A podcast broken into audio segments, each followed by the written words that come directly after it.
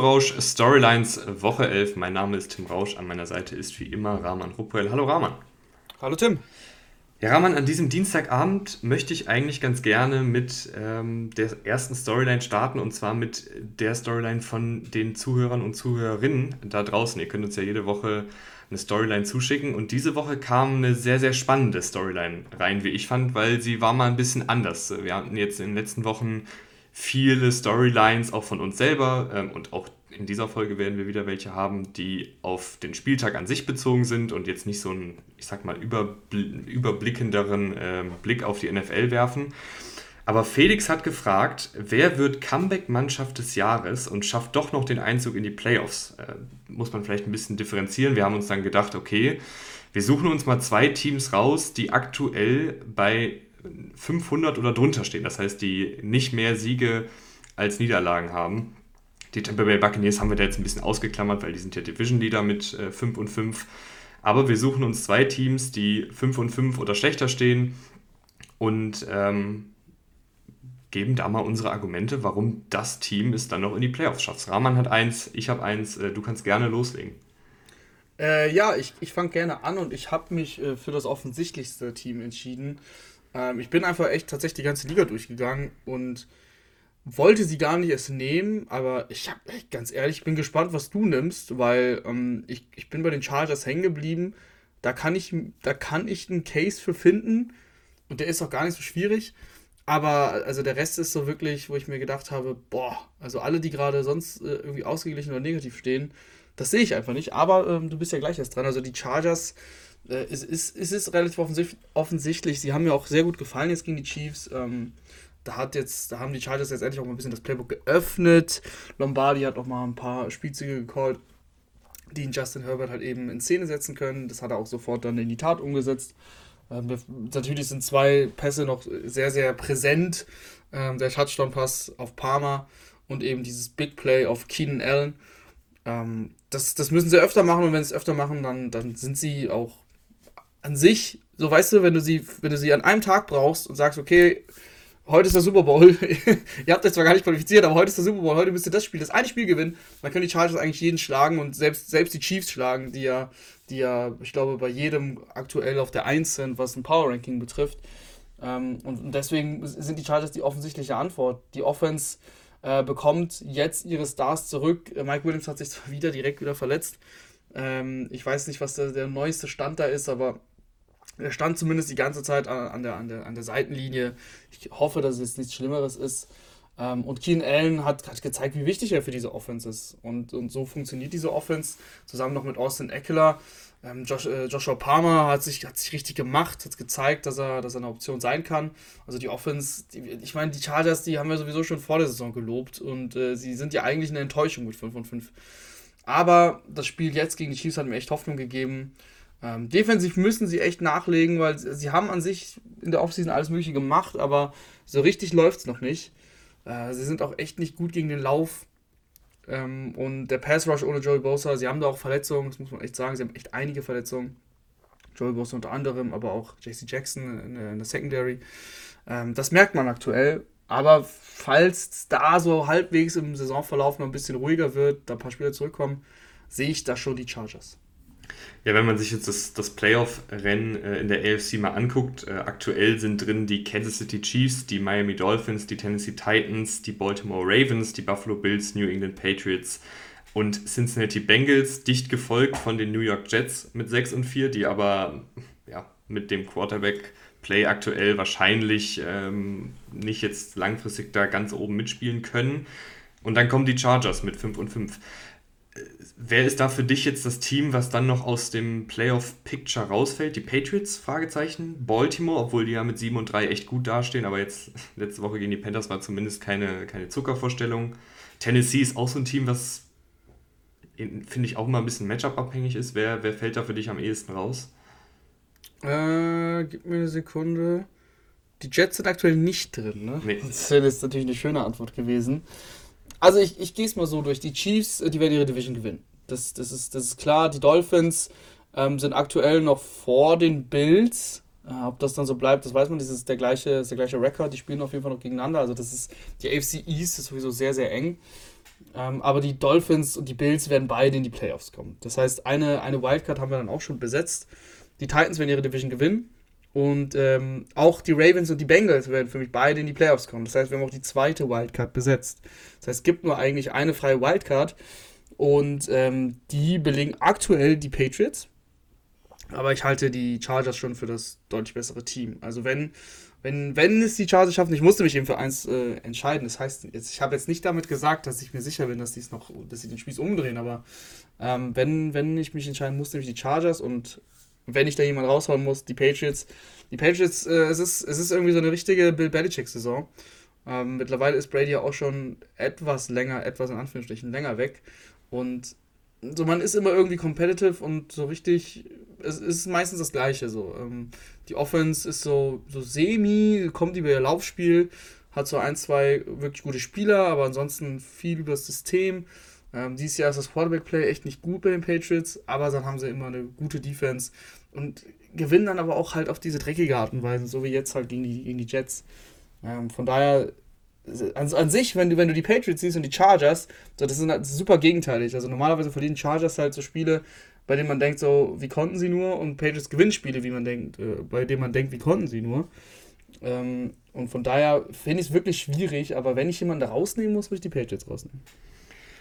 Ich gehe rüber in die NFC. Ähm, auch hier logischerweise sieben Playoff-Plätze, sechs Wildcard-Plätze. Die Eagles aktuell äh, mit dem First Round bei. Dicht gefolgt von den Vikings. Dann kommen die 49ers, die Tampa Bay Buccaneers, die Dallas Cowboys, New York Giants und Seattle Seahawks. Also auch einige Gesichter hier dabei, die man vielleicht nicht so hat kommen sehen vor der Saison allen voran äh, die Giants und die Seattle Seahawks. Auch dass die Vikings so eine gute Bilanz haben, war, glaube ich, jetzt nicht so abzusehen.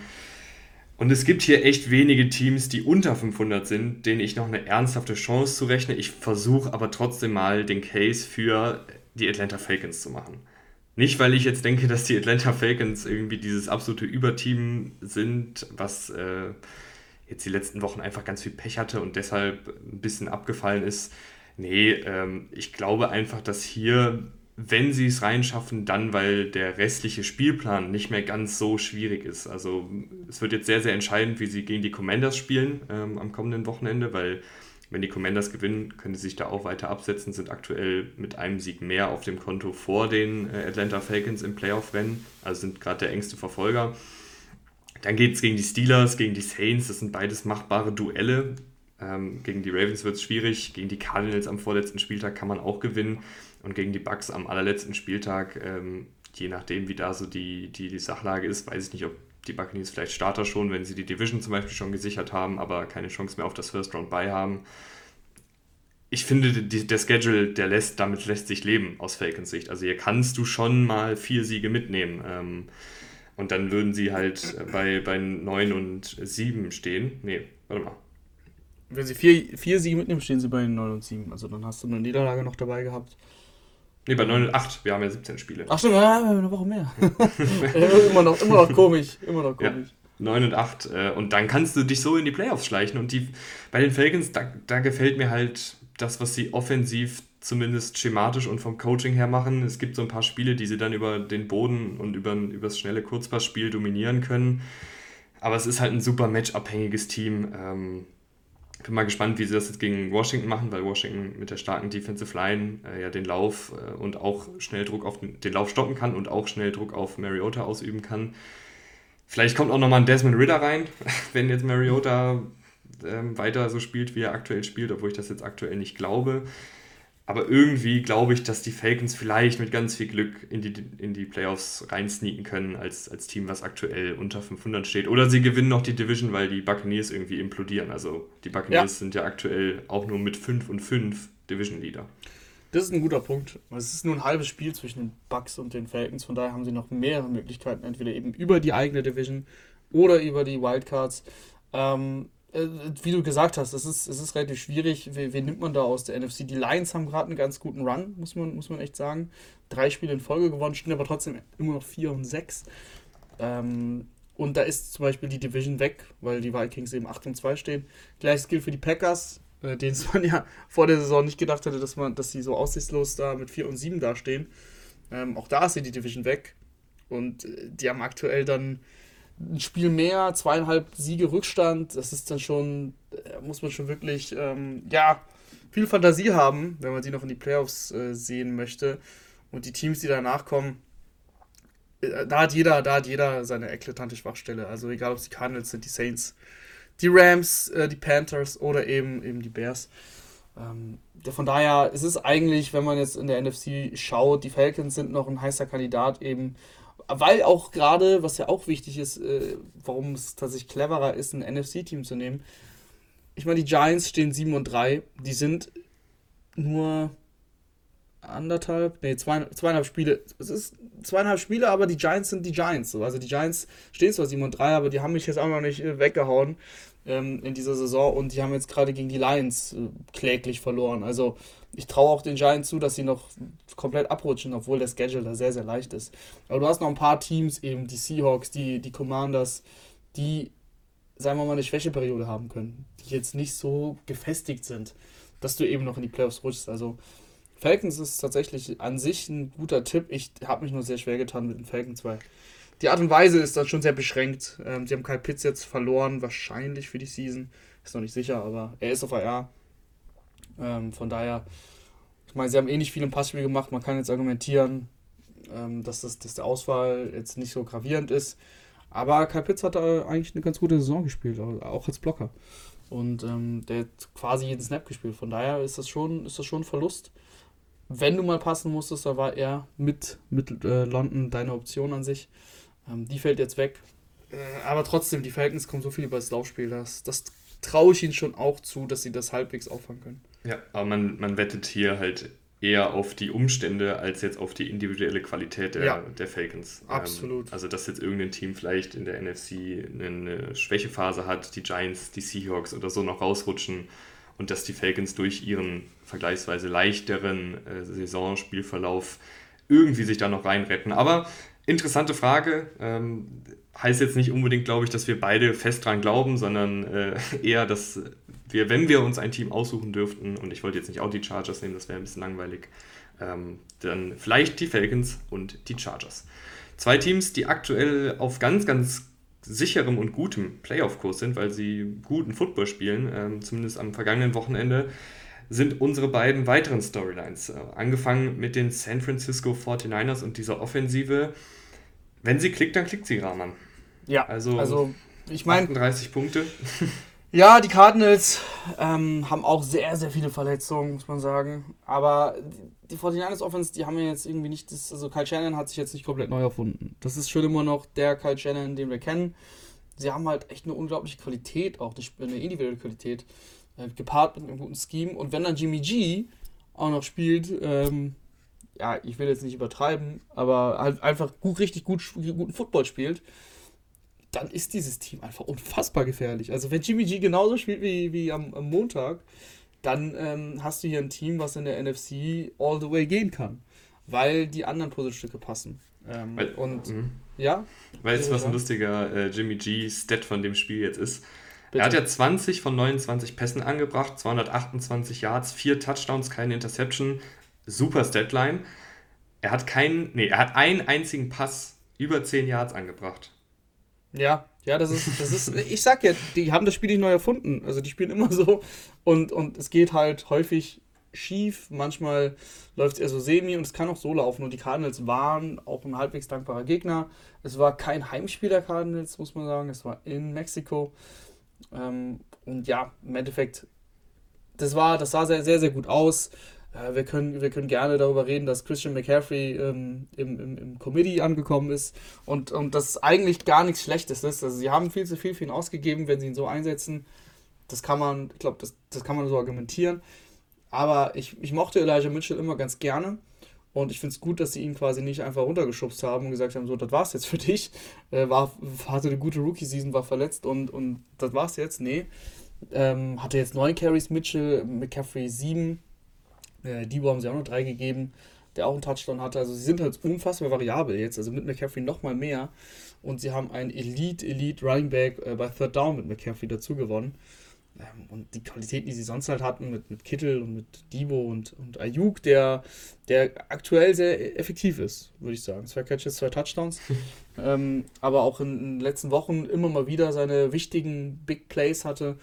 Also das, wenn das halt quasi, wenn da jedes Rad ineinander greift, dann sind sie einfach unfassbar gut. Und die Defense, die ist eigentlich schon das ganze Jahr über richtig gut. Ähm, sie haben jetzt Verrett noch verloren, äh, da sind sie, sind sie jetzt ein bisschen geschwächt worden. Obwohl der, glaube ich, eh gar nicht ich glaube, der hat er überhaupt gespielt. Ich, ich meine, er wäre irgendwie verletzt gewesen, ist dann ins Training wieder eingestiegen und hat sich dann leider, leider wieder direkt verletzt. Also, ja, aber ich sag mal so, es wäre schon nochmal eine richtig gute Verstärkung gewesen, wenn ja. so jemand dann gegen Ende der Saison hinzukommt. Ähm, so oder so, die Defense hat dieses Jahr schon über weite Strecken, es gab ein paar Ausnahmen, äh, richtig, richtig gut Football gespielt. Und, und das auch auf, das auch eigentlich relativ so, wie sie es immer machen. Ne? Viel, viel Druck auf den Quarterback. Nick Bosa, der auch dieses Jahr eine richtig gute Saison spielt. Ähm, war übrigens cool, den in San Francisco mal live zu sehen. Das ist schon, der kam da auch als letzter rein und hat da, also der ist, das ist der Superstar. Also der wurde da komplett nochmal separat vorgestellt. Ähm, und ja, so spielt er auch. Und wie gesagt, wenn sie da, wenn da alles, alles ineinander greift, dann ist das einfach ein richtig gutes Team. Und sie stehen nur 6-4, weil Jimmy G, muss man tatsächlich sagen. Ja, ich finde aber auch, also klar, ich glaube, wir wissen alle mittlerweile, was Jimmy G ist. Wir wissen eigentlich seit, seit zwei, drei Spielzeiten, was Jimmy G ist. Manchmal geht mir aber bei all der Kritik, die er ja auch zu Recht bekommt, ähm, ein bisschen unter, dass er auch wirklich gute Qualitäten mitbringt. Das sind natürlich jetzt keine Qualitäten, die Bäume ausreißen, aber ich finde, es gehört auch dazu, dass man halt sagt, dass Jimmy G gut im Kurzpassspiel ist, im Sinne von, dass er schnell Defensiven lesen kann, dass er einen wirklich schnellen Release hat, dass er akkurat ist in den meisten Fällen. Das ist jetzt zwar nichts Spannendes und das erwartet man, glaube ich, auch einfach so von einem Quarterback, aber es gibt halt auch eine Handvoll Quarterbacks in der NFL, die starten, die das nicht so können auf dem Niveau. Also, wie gesagt, es ist keine unfassbar besondere Eigenschaft, aber es ist trotzdem eine Eigenschaft, die ihn so ein bisschen auszeichnet und ähm, zumindest auf diese Art und Weise trägt er ja dann ja auch zum Erfolg der 49ers dabei. Das, ja, das jetzt absolut. kein Hexenwerk ist, einen 10-Yard-Pass auf George Kittle anzubringen, der dann drei Tackles bricht und in die Endzone läuft, ist klar. Aber es ist eben, finde ich, auch keine Selbstverständlichkeit, dass das immer in so einem hohen Pensum passiert. Ja, aber, aber es gibt natürlich auch die. Ja. ja. Sorry, das zeigt Jimmy G ja auch äh, im, im, Wochentakt, dass es keine Selbstverständlichkeit ist, weil er sich ja selbst dann widerlegt, weil er hat das ja nicht jede Woche, dass er so ein Spiel hat. Ja, das wollte ich gerade sagen. Es gibt dann natürlich auch die Spiele, wo er, da ist halt dann der, der Spielraum für Fehler ist halt bei ihm deutlich kleiner, wenn er dann zwei, dreimal äh, Aussetzer hat und eine Interception wirft oder irgendwie zu weit nach vorne, zu weit nach hinten oder was auch immer macht, dann ist er halt jetzt nicht der Quarterback, der bei drittem und 15 groß improvisiert und, und Plays macht. Ja, man muss nochmal sagen, dass das halt auch die Cardinals waren, ohne Kyler Murray. Colt McCoy ist ein super Backup, ähm, kann immer reinkommen, kann dafür sorgen, dass du competitive bleibst, aber die Cardinals waren selbst mit Kyler Murray kein gutes Footballteam. Und ähm, Colt McCoy hat letzte Woche die Rams geschlagen, aber die Rams sind auch ziemlich schlecht aktuell. Von daher kann man jetzt auch nicht so viel erwarten, beziehungsweise konnte man nicht viel von den Cardinals erwarten und man sollte diesen Sieg der 49ers, glaube ich, auch nicht ähm, ja, übereinschätzen. Es, ist, es war ein starker Sieg. Nee, das würde ich auch nicht sagen. Genau.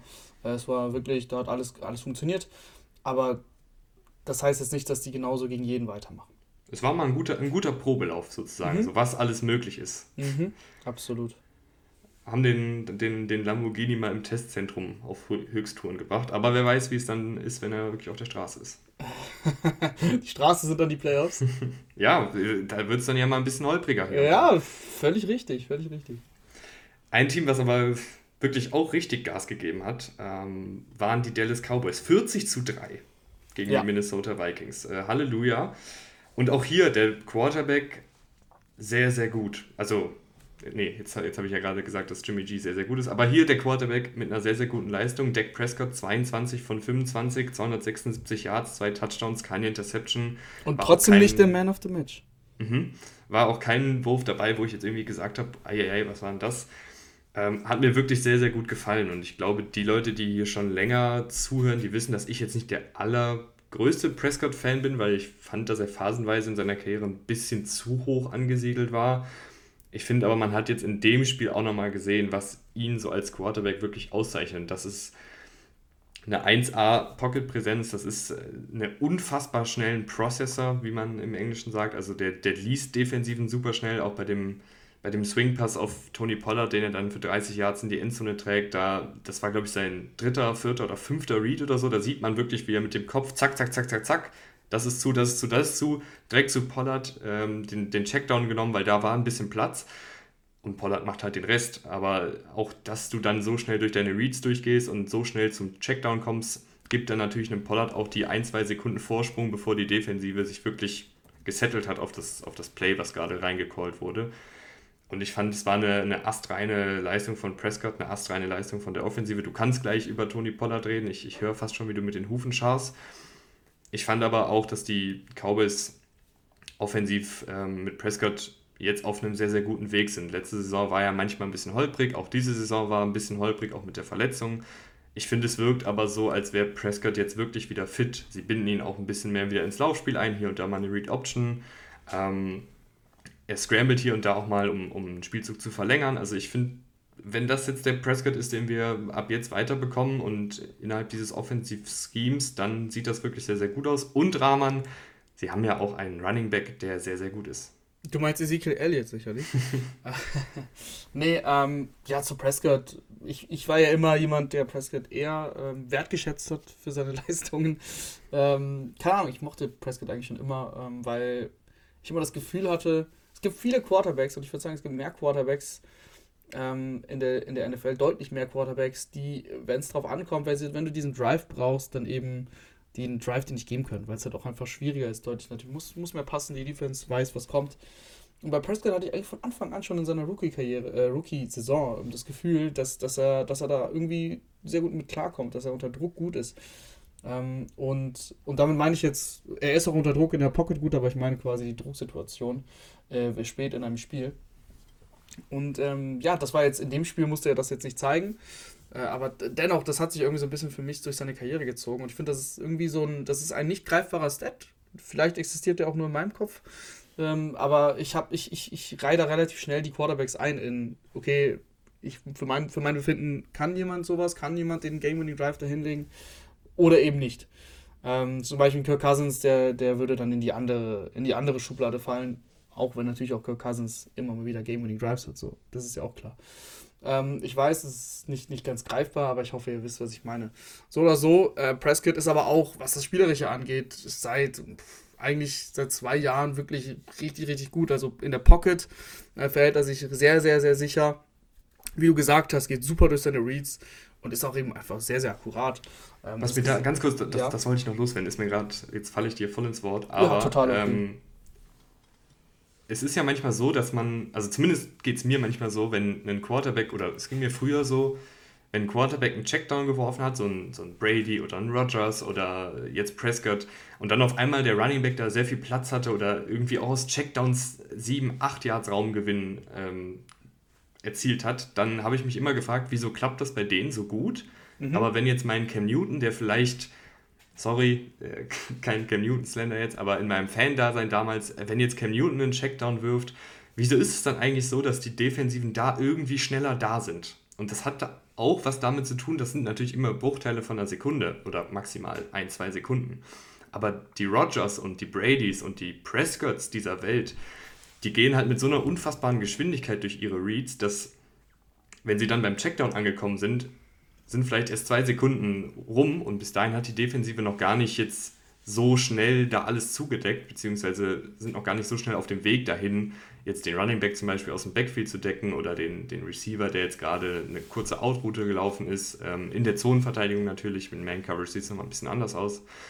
Aber dadurch, dass sie dann so schnell durch ihre Reads gehen, das sieht man ja bei Mahomes auch mal, wenn der seine Checkdowns wirft, dann fragt man sich, wieso kriegt er jetzt so einfach seine 10 Yards wieder? Aber auch der geht unfassbar schnell in gewissen Spielzügen durch seine Reads durch. Und das finde ich, ist das, was mir in diesem Vikings-Spiel halt echt mehrmals aufgefallen ist, wie viel Platz Tony Pollard dann hatte, wenn er diese einfachen Pässe aus dem Backfield bekommen hat, weil Prescott den Ball eben auch unfassbar schnell loswirft, unfassbar schnell erkennt, wie die Defensive positioniert ist und dann eben auch erkennt, okay, ich kann Tony Pollard jetzt hier schnell den Ball geben. Der Verteidiger ist noch 5 Yards, 6 Yards weg bis dahin hat Pollard seine 7, 8, 9 Yards rausgeholt oder halt noch mehr. Das wollte ich noch kurz einwerfen.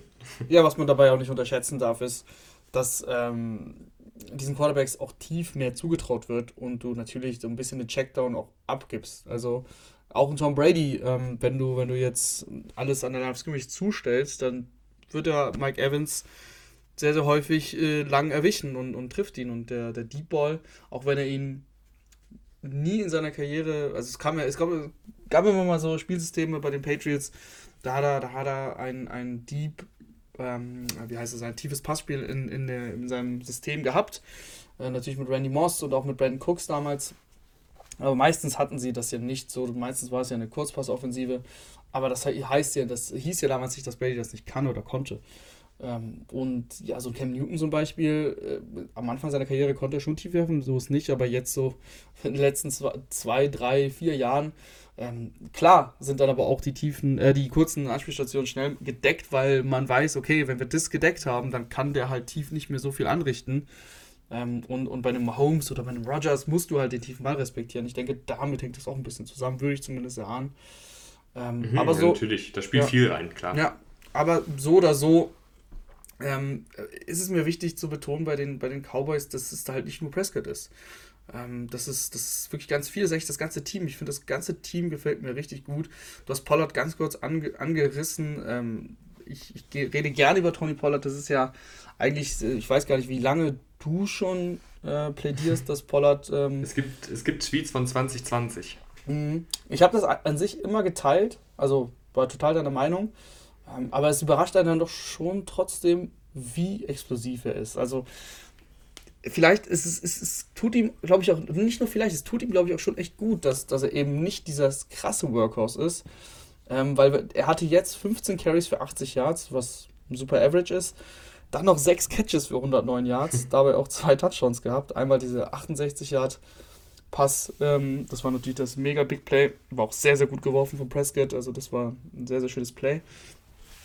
Und ich weiß nicht, das sind ja schon 21 Touches. Wenn du jetzt noch die 15 Carries, die Elliott hatte, dazu rechnest, weißt du, da, wenn du, wenn du sowas wöchentlich über 30 Touches bekommst, weiß ich nicht, ob Tolly Pollard dafür gebaut ist, aber ähm, so, ich finde tatsächlich, so passt es, wenn sie wenn es so machen. Also wenn sie äh, Pollard und Elliott ungefähr, ungefähr gleich viel einsetzen im Laufspiel, weil Elliott ist bei den kurzen ähm, Goal-Line-Situationen, Short Yardage, da ist er schon noch gut drin. Ähm, da wirft er sich nach vorne, da hat er die Masse. Mhm. Und Elliott ist auch dann gut drin, wenn sie bei so einem Play dann vielleicht doch einen Pass werfen, weil er eben ein guter, äh, guter Passblocker ist. Aber natürlich, wenn du jetzt irgendwie in einer Situation steckst, ähm, keine Ahnung, dritter und sieben oder dritter und acht und du willst, du willst deinen dein Running Back eben nicht als Blocker benutzen, klar, da muss Pollard drauf. Er ist unfassbar explosiv, äh, läuft seine Routen sogar relativ solide ähm, und ist unfassbar explosiv. Wenn der einmal den Turbo zündet, da fallen einem auch gar nicht viele Spieler ein, die explosiver sind als er. Und das äh, ist immer noch so, dass es einen überrascht, weil man, weil er immer so zurückgehalten wurde von den, von den Cowboys.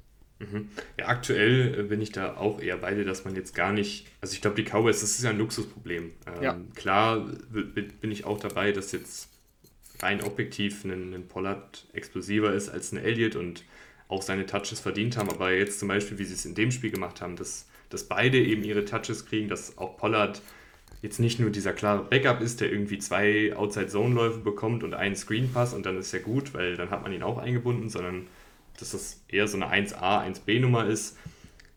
Warum nicht? Also du kannst ja damit auch sehr, sehr viel machen. Sie haben auch einige Male schon Plays dabei gehabt, wo erstmal beide im Backfield sind, dann geht Tony Pollard per Motion nach außen, das ist dann für Defensiven wieder sau ärgerlich. Ähm, du kannst einfach mit beiden Running Backs viel machen, mit Pollard nochmal ein bisschen mehr, weil er einfach bisschen mehr Geschwindigkeit mitbringt, ähm, auch so einfach ein bisschen mehr kreieren kann als Elliott. Aber es ist trotzdem ein, ein, gutes Problem, was die Cowboys da haben. Und es gefällt mir wirklich sehr, wie diese Offensive aktuell spielt und auch aufgezogen ist äh, von Kellen Moore, dem Offensivkoordinator. Aber auch die Defense äh, dürfen wir nicht unter den Teppich kehren. Also mhm.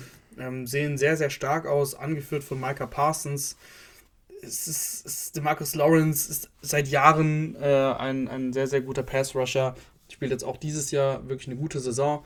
Und wir hatten es jetzt mal vor zwei, drei Wochen angesprochen, oder ich glaube, es war sogar letzte Woche, des Micah Parsons. Ja, ich war ja vor zwei, drei Wochen gar nicht hier.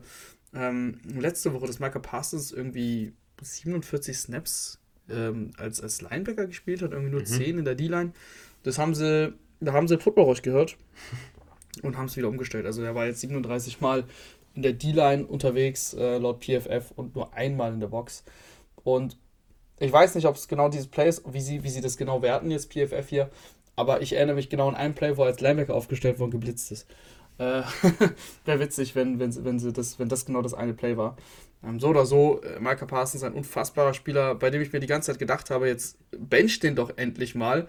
War schon verletzt, ähm, kommt wieder rein bei 40 und 3, 40 zu 3. Das ist dann auch nicht nötig. Also sowas verstehe ich dann in der NFL auch nicht. Dass der Spieler will, okay, das ist mir klar, aber du musst doch da als Coach äh, dann auch irgendwann sagen, hey, ist jetzt gut, wir haben das Spiel gewonnen. Ähm, so oder so hat er sich zum Glück nicht weiter verletzt, also hat einfach durchgespielt. Ähm, und das ist einfach, das, das ist einfach ein richtig, richtig, richtig starkes Passrush. Ähm, ja, gar nicht mal Duo, sondern das machen sie eigentlich als Team sehr, sehr gut. Ähm, sie, sie führen die äh, Liga an in Sex. Es waren nur 35 vorm Spiel, dann kamen sieben, sieben waren es sieben? Ja, es waren sieben. Sieben dazu, also 42. Ähm, das in zehn Spielen ist, ist keine große Mathematik, also bisschen über vier Sex pro Spiel, das ist einfach ein unfassbar guter Wert. Und dann tut die, tut die Secondary ähm, ihr Übriges. Also das, das, die ist jetzt für mich ähm, nicht, nicht sonderlich überragend, aber wenn du so eine gute Front Seven hast und so viel Druck auf den Quarterback kreierst, ähm, dann ist sie halt eben auf jeden Fall gut genug, um da standzuhalten. Mhm. In der Secondary mit Trayvon Diggs, aber auch einer, der eine sehr, sehr gute Saison spielt. Äh, mhm. Letztes Jahr ja dieses, diese ewige Debatte, Interceptions gegenüber wie viele Yards lässt man in der Deckung zu, weil er sehr, sehr riskant gespielt hat. Das hat er aber diese Saison auch nochmal deutlich besser im Griff. Also ist jetzt nicht so, dass er jetzt, der hat immer noch seine Interceptions, ähm, aber lässt halt auch gleichzeitig deutlich weniger Yards in der Deckung zu. Also die Cowboys, äh, sehr, sehr gutes Team. Wir sind gespannt auf den nächsten Spieltag. Ich hoffe, die Folge hat euch gefallen. Rahman, gibt es noch irgendwas zu melden von dir? Ähm, nee, Thanksgiving steht an. Das ist äh, aber auch das Einzige. Ich freue mich wirklich. Wir haben gute Match, äh, äh, Matches on Thanksgiving. Äh, die Bills spielen ja wieder in Detroit und Detroit zu Hause war dies ja immer sehr, sehr interessant. Das ist das frühe Spiel. Dann haben wir eben die Cowboys gegen die Giants. Ähm, beide stehen 7-3, also auch wenn man das Gefühl hat, dass die Cowboys die Giants wegfegen. Auf dem Papier ist es sehr, sehr spannend. Ja, und dann haben wir noch die Vikings, die jetzt äh, so wirklich äh, krass auf die ja, Fresse bekommen haben, muss man also schon so sagen. Ähm, die spielen dann noch nachts äh, um 2 Uhr morgens gegen die Patriots, was auch ein interessantes Spiel ist bei den Patriots. Also du hast wirklich drei richtig gute Spiele und ich freue mich auf Thanksgiving. Ich mich auch. Ich hoffe, ihr freut euch über die neue Folge Football Rausch. Wir freuen uns, wenn ihr nächste Woche wieder einschaltet. Dahin. Ciao, ciao. Ciao.